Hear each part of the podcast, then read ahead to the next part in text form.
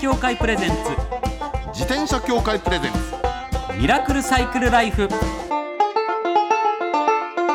今週も始まりました自転車協会プレゼンツミラクルサイクルライフパーソナリティの石井正則です北里志です自転車って楽しいを合言葉にサイクルライフの魅力をお伝えする自転車エンターテインメント番組ですはいまずはこちらのコーナーから週刊自転車ニュース当番組が独断で選んだ気になる自転車ニュースまずはこちら大分県の佐伯駅をサイクリングの拠点にへえはい佐伯ですか近いですもんね出身宮うんあ崎、のね出身宮崎と近くて私ねここ自転車で走ったことあるんですよああそうなんですうね、んずいぶん前ねあのー結構いいとこですよいいとこっていうのかね、日南海岸のえっと北の方のね日光海岸ってところで、はははでそれでね宮崎県側が延岡市なんですよ、ええでこっちがさいあのこっちって大分県が佐伯で間がね結構結構あのーヘビーな峠があったりしてねあーなかなか楽しかったなっていう、ほうほううほう、ん、思い出がありますそのわ大分県のはいはいはい南東端にある佐伯市の JR 佐伯駅で、はい待合室がサイクルステーションに改装されたということなんですねすごいなあ そうですか、えへーーロードバイクなどを置くラックや休憩スペースのほか、更衣室やシャワー室まで設置されているところなんですってだあらまあからそのまさに今引田さんがおっしゃったね西南海岸からこのそういうことで峠すねわーって越えて、うん JR 佐伯駅に着いたら着替えたりシャワー浴びたりとかもできちゃうっていうこれすごいですよねなんかいいですね、はい写真ありますけど結構綺麗でそうですよなんかちゃんとしてるじゃないですかすごいしっかりした感じですよねねこれね駅の待合室にサイクルステーションが設置されたのは JR 九州では初めてなんですってあそうなんだへはいええー自転車を活用したまちづくりを進める市がおよそ1180万円をかけて整備したということなんですねでもちろんあの、自転車の利用者だけでなく、うん JR の利用客も午前5時半から午後11時まで使うことができます朝早そうくなからの夜遅くまでですよへえだから自転車乗らない人にもありがたいスペースができたってことですよね、なるほどねこあれそうですか素晴らしいですよこれ多分日本温泉サイクルトレインやりますねあこれその流れで絶対できますよね、ねいやーもうすそごいうないう報道がニュースがありましたすぐこのコーナーでお伝えしたいと思います、そうします続いてはこちらのニュースです、焚き火に使う台自転車雑誌とコラボ、んえーコラボしたのはアウトドアギアブランドのパーゴワークスと、えー自転車雑誌バイシクルクラブああバイクださんねはいいつも書かせていただいておりますそうですよねもうね自転車とアウトドアを楽しむのにうってつけな焚き火台ということですねへ今ねもう自転車キャンプめちゃめちゃ盛り上がってますからえねもうグラベル乗ってみんなでキャンプみたいな感じでねやってますから、はいえこれでもなんかよくわからないなんでこれが自転車向けなんですかはい、これがですね、えっ、と、その名も忍者ファイヤースタンドソロ BCG 特別版って名前だそうで、えーはいはいサイクルキャンパーの方は、うんチェアを持たない方が多いというあそれ傾は向があるんですって。持たないですよねも持てないですよねまあね、こう今すごい小さくなるチェアとかありますけあはいはいどはいはいやっぱりどちらかというと自転車だとなるべく荷物減らしたいとなるそとうですチねェアはない、うんだはいはいからチェアを持たない方が多いということで、通常タイプよりも5センチ低くしたんです、あなるほどこれはあぐらかいてはい、なんとかみたいな感じで、そうですねそれであそう焚き火ができるというスタイルああなるほどまた石の上に座ったりとかねそうですねそういう感じになりますもんね、はいでその他、えー焚き火台の安定化軽量化というメリットもあるということで比ああ較したこと引っで越した分ねははいい、ですごいもともとパワーワークスさんは結構コンパクトになるギアを多く出してるんで元のベースになったモデルも多分かなり軽いんだと思うんですけどそこかならるほどさらに軽くなったとなると、はいもうサイクリスト関係なしに少しでも軽量化したいキャンパーの方にもね、うんきっといいでしょうし、はい、これ写真見る限り畳んでうん相当スマートに収納できるタイプっぽいですねこれねあ一人とかでのきそうみたいな感じだね昔当番組にゲストに来てくださった田村編集長、はいはいはいはい田村博さん、はいはいはい自転車キャンプ大キャ戦ンパーのうんはい、あの方と一緒に伊豆大島はいは行いったキャンプ行った時にもやっぱりご本人こうこういいっうやたつ軽量な焚き火台を用意してくださってそれです冬だったんで焚き火しながらはい過ごしたんですけど、すごいやっぱりねコンパクトになるやつですけどなるほどねやっぱちょっと高さが違うとかそういうので全然あの変わりますからねそうなんですよその快適さがそうそうそうはいはいこれはちょっといいんじゃないですかなるほどねはい、えー値段はそうそうはい税込みで1万450円あという結構しますねそうですねあでもそんなもんかなそうですね。あ、うん付属品に収納ケースもちゃんと付いてるってことなんあーなるで、ほどかなりコンパクトに収納できるんだと思います。はい収納ケース、皮膚希望、五徳。あの五徳さんあの、はいはいはいはいあのな鍋とか置いあたりすわるかり時ますに使わかりうます部あ分ですずいね。ぶん本格的なんだはい、ぜひぜひご注目いただければと思います、以上週刊自転車ニュースでしたこの後はゲストコーナー先週に引き続きお母さんと一緒第10代体操のお兄さんタレントの佐藤博光さんをお迎えします自転車協会プレゼンツミラクルサイクルライフこの番組は自転車協会の提供でお送りします自転車協会からのお知らせですスポーツ用自転車の場合きめ細かいメンテナンスも必要ですねだからしっかりとした技量や知識を持ったスタッフのいるお店でお買い求めいただくことがとても大切なんですそこで誕生したのが SBAA プラスですこの SBAA プラスとは一定の実務経験と十分な技量を持ち自転車協会主催の試験に合格した販売者の方にだけ認定されます今回制度が一部改正になり認定者にスポーツ用自転車安全整備基準に基づいた整備を受けてもらうと SBAA プラスマークを貼ってもらうことができますだから SBAA プラスマークはしっかりとしたメンテナンスを行った安全安心の証と言えます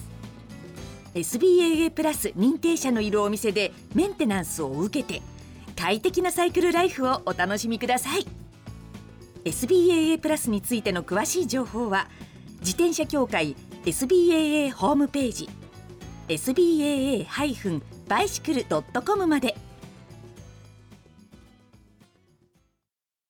さあゲストコーナーです先週に引き続きタレントの佐藤博道さんですよろしくお願いいたしよまろすしくお願いします。よおろし世くお願いします話になります。佐藤博光さんは1968年のお生まれ東京都のご出身、はい。お母さんと一緒の体操のお兄さんをはじめ教育番組に長年ご出演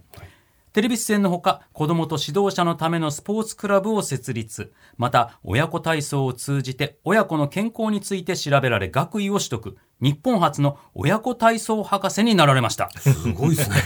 ありがとうございます。ねえ先週もいろいろお話伺いましたけども、恐ろしく今もお若いままでいらっしゃるっていうはいいやいやいやいや1968年の生まれって台本に書いたの何かの間違いなんじゃないかっていうぐらい本当そう思いますよねわ私と二つしか違わないというねいや本当なんですよお お兄ちゃん。お兄ちゃんな んですよ本当にお兄ちゃんいやいやもうついていきますとっくのいや本当に素晴らしいです まあもちろんねその健康の秘訣に一つ自転車もあると思うんそですけれどもれやっぱり運動ですからはね。やっぱりね親子体操博士になられたりとかもありますのではい健康への意識は人一倍高いと思うんですけれども、うんはい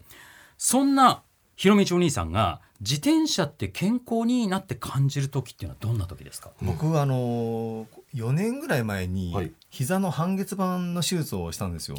あらそうなんですねはい。あの、長年のやっぱり蓄積で、道端歩いてたら急に歩けなくなって、えあ急になんですか急にあの、パキって歩いてたらなって、はいで、その場からもう動けなくて、はいで、もうはって家まで帰るような感じだったんですけど、はいでその後手術をしてでまあやっぱりリハビリがあるので、うん走ったりするじゃないですか、はいでもやっぱりその時にジョギングよりはうん自転車の方がやっぱり膝に負担が少ないので,、ああそうーでしょうねなおかつはい筋力は上がってくるので、ははいいやっぱその時にやっぱ自転車いいなと思いましたね改めてあーそういった意味では本当自転車には助けられたなっていうところもありますなるほまあどはい自転車って足が浮いてるわけですからね、そう基本的にそう地面に、はい地面への衝撃が全くないわけですからね、そううん走ったりだとどうしたって自分の自重がそうなんです、一歩一歩はいダメージくるわけですもんね、えそういった方にもやっぱだから、うんそう年重ねられてから、ん自転車これ今からうんうんうんこの年になってからうん自転車スポーツバイク乗り始めるのどうなんだろうってこう躊躇されちゃう方っていらっしゃると思うんですけど、うんはいむしろですよいやね。逆にあの本当にあのジムとか行ってエアロバイクとか漕いでもらった方はいはいが安全だと思いますよね。そうですね、はい本当そうですよね。 60代70代の方は特に逆にもうエアロバイクみたいな自転車乗った方はいが、はいはいはあはい、ーだから外だとねやっぱりちょっと、ね不安な方もいらっしゃると思うので、えはい、そういういものはどんどん、そうだよね、はいそうかそうですね利用された方がいいと思います。そうあと結構ねあのお年寄りなんかで言うと、はい電動アシスト自転車なんかもね、はいあれ結構運動になって、うんあの衝撃ないし、はいい、いらしいんですよあー。そうああくまでアシストだからそ完うそうそう全に全部をやって電く動れじるゃなわけいでんすですよよねね。はいそうですだかね。ら半分以上は必ず人人力はでい動くんでっていうね。うんまあだからあれなんかおすすめかなと思ったりするんですけど。そうですね、うん。でもそう考えるとその親子体操博士でいらっしゃるから、はい今度お子様へのアプローチもあるじゃないですか。うんはい、お子様に自転車進めるっていうのはどうお考えですかうちの子供たちはあの自転車を覚えるときにもうあのペダル取っちゃったんですよ。あやっぱり。はいおおおおおでペダルを取って、はいハンドルだけで今ストライダーでしスたライねダーそうはそういそう。が売ってますけど、ああいうの僕の子供がちっちゃい頃なかったんですよね、なかったです。そうだでからす。自分たちでストライダー作って、はいはいあのハンドルの操作を分覚えて、はいはいはいはい。でそれから転ばないようになってから、うんペダルをつけてうん踏み込んでも、うんこのハンドルでバランスをこう取れるあっていう練習をしてたんですけどはい昔はペダル取ったんですよね。ねえそうなんですよ。よくわかります。ーそうはいかそうかやっぱでもあれは本当に覚えやすいって言いますもんね。はい、やっぱり入りやすいと思いまうすん、ペダルがついてるから転んじゃうんですよね。ですよねそうそうなんです。はいまずそのハンドルの感覚を体に入れるってことが大事なんでですすよねね。で結局そのバランス感覚を養うっていうことは平衡感覚が高くなるので、うんうん今度集中力が増すんですよねほなので例えば4歳児ぐらいの,、はいあの年中さんぐらいだと、はいやっぱりいろんなものに興味があるので、うんうん言うこと聞かないじゃないで すか、ああはあそうするとやっぱりすぐ違うところに興味いっちゃって。はい、親そうがです静かにしなさいとそうでかすそこにいなさいとか言うんですけどじゃなくてそういうバランス感覚を養うような遊びをしてあげるとその散漫になった集中力がしこう真ん中に集まってくるんですよね。はあこれだからそういった意味では自転車のあのバランス感覚を養う遊びっていうのはんすごく子供が落ち着くんですよね。そうだったか気づかなかった。だからやっぱそのじただ自転車に乗れるはい乗れないだけじゃなくて、はいやっぱ上層教育というかそういう意味でもですもうあ自の転車体の体力を上げるためにもあの自転車のあのバランス感覚を養うのはいいと思います。そうですね。次男にもっと乗せればよかった。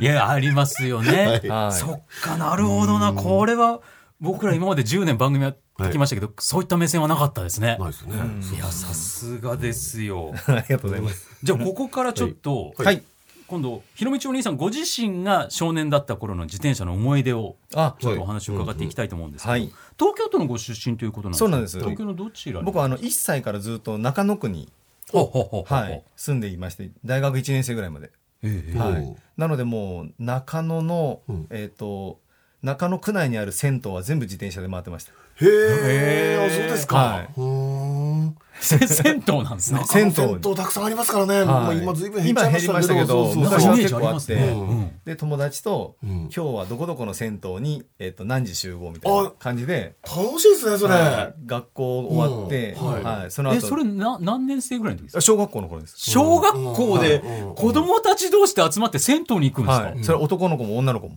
え？みんなであの銭湯行って自転車行って、はいはいはい。はい中で中では分かれるんですねもちろんですもちろんですはい渋い渋い小学生ですはい、ねもう。なんかさだまさしのようないやいやいやいやいや。風呂桶持ってみたいな、はいやいいっすよね。へはえこ。ことを小学校の頃ずっとで中野区にあるい。銭湯を制覇しようみたいな感じであ楽しそう。ーすごい楽しかったです面白いです小学校の頃うね。ん今だとねサウナブームでサウナいろんなそうでサすウねナ行く人いますけどはい。すごいですね、はいなんか今までの方と自転車の思い出が違いますね、ややや幼い頃の。中野区銭湯。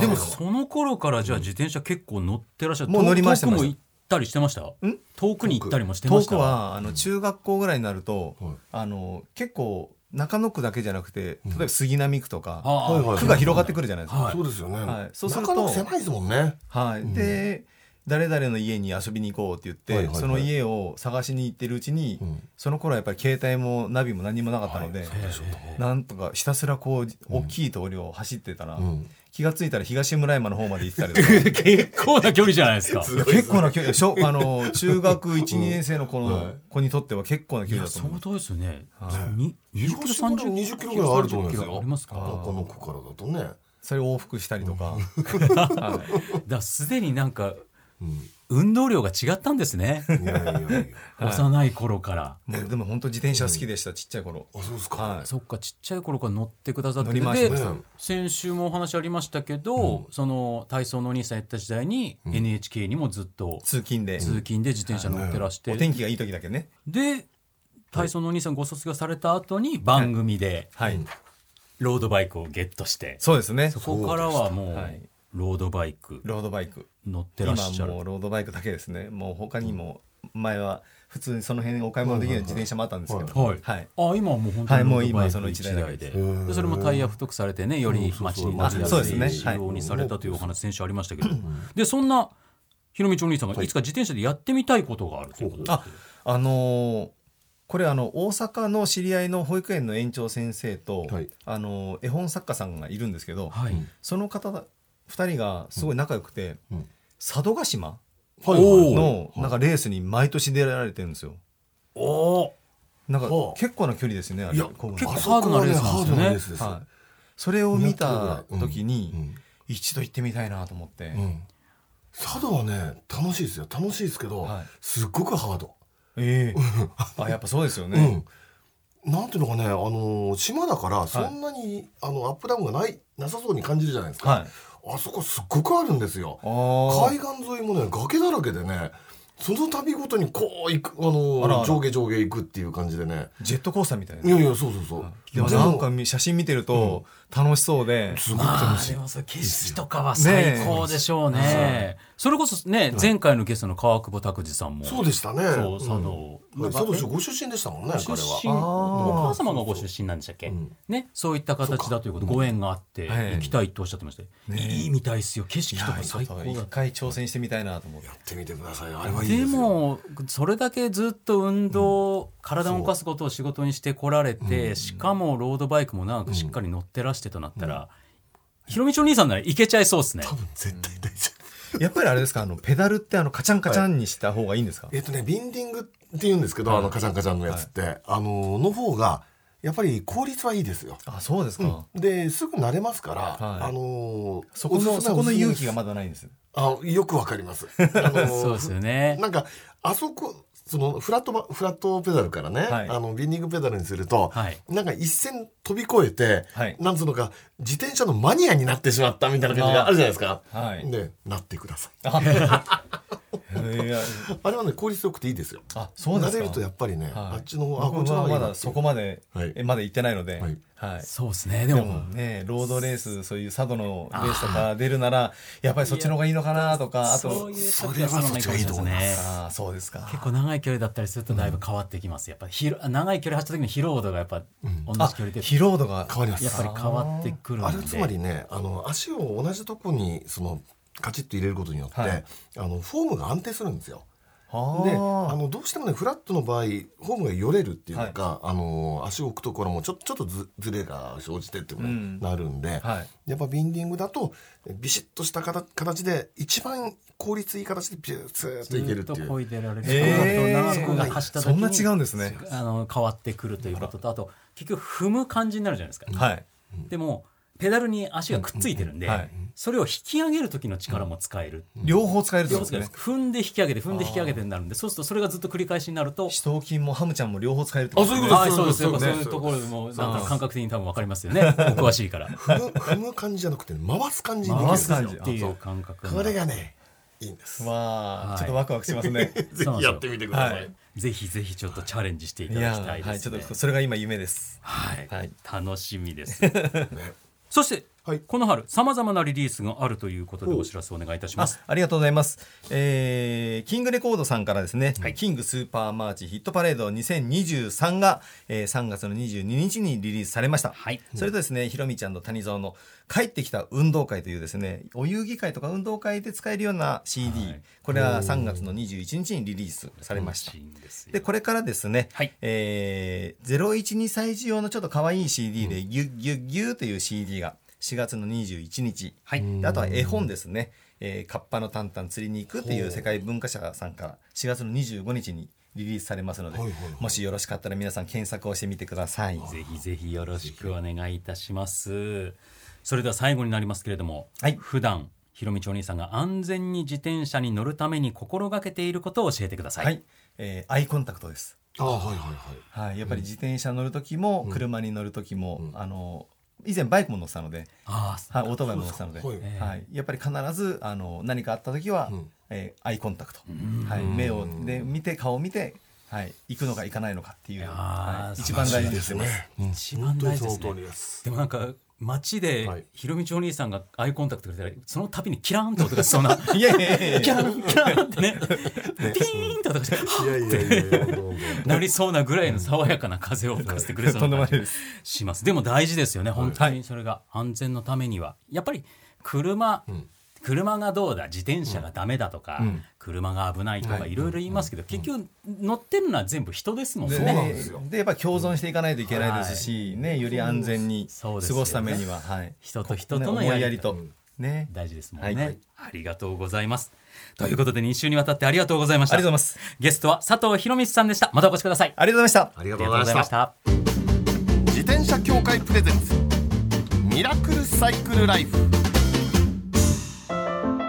最後のコーナーはサイクル大辞典一つの項目をきっかけに自転車トークさまざまな角度からサイクルライフの魅力を発信します今回のテーマは「自転車どこにどんな風に保管している?」でございます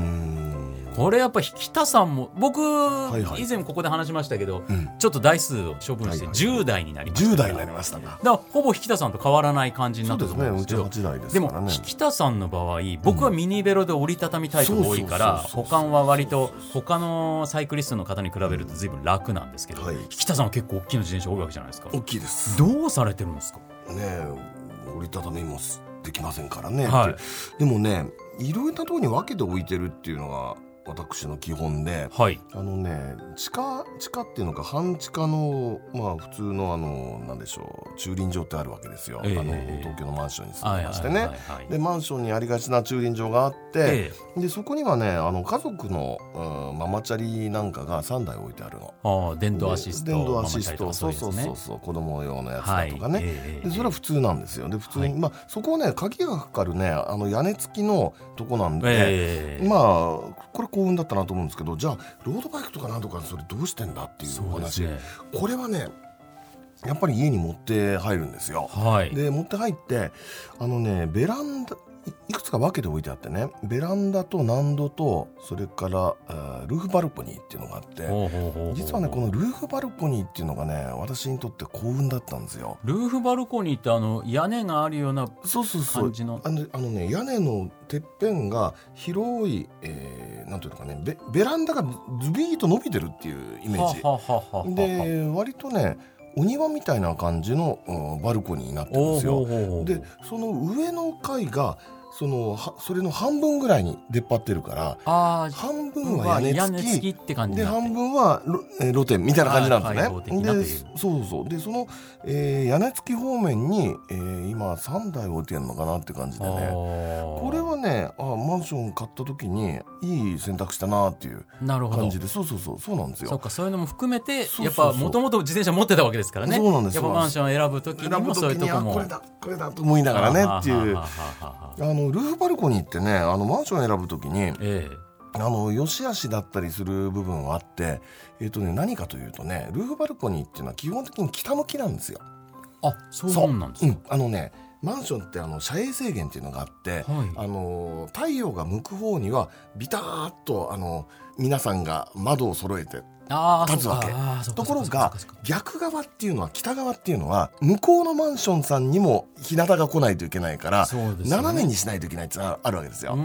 ででその斜めにする結果としてルーフバルコニーっていうのは生じるつまなりるほどルーフバルコニーは必ず北にあるんですへえで面白い面白いでしょ、はいでルーフバルコニーがある部屋っていうのは北向きの部屋とあ一見あんまりよろしくないなみたいな感じそういうな感じるしてわまけすよねそうそうそうそうでもねルーフバルコニーってそういう意味であの物物が物を置けるっつったらそんなたくさん物を置いちゃいけないみたいなのがあるんだけど、はいええでもねあのまあ自転車の保管にはそうそう他にはいいしでななんか何がしかの開放感もあるし、はいまあ、悪くないよと。な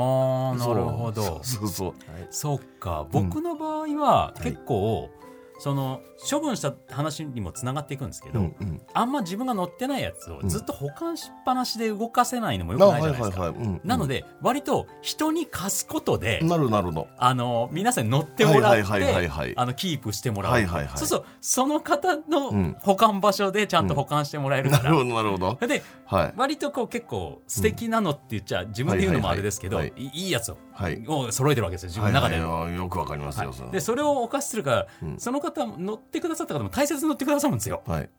っていうのでメンテナンスもできているし保管場所も増えててそうか。あの乗ってる人も喜んでくださいウィンウィンになるウィンウィンですね。はい、であまりに長くなったし、はいはいはいはいその方がすごく気に入ってくださったかうらんうんうん譲ったとかそういうのもあってちょっと減ったっていうのもあったんですなるほどなるほよど。これもうあんまり乗らないし、でも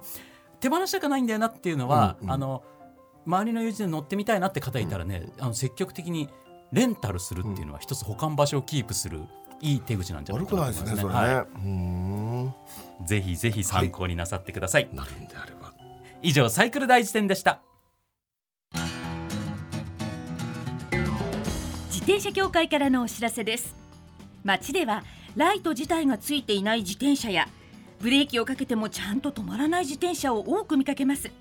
これって安全面から考えるととても怖いですよね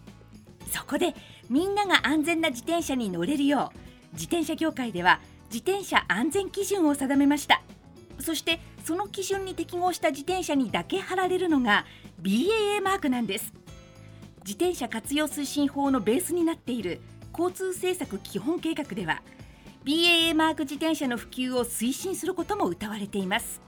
つまり BAA マークは国も認めた自転車の安全安心の目印ということですね自転車をお買い求めの際は BAA マークが貼ってあるかぜひチェックしてみてください BAA マーク自転車で交通ルールを守って安全安心なサイクルライフを BAA マークについての詳しい情報は自転車協会 BAA のウェブサイトまでミラクルサイクルライフそろそろお別れのお時間ですいやあの本当にひろみちお兄さんはイメージ変わらなかったですけど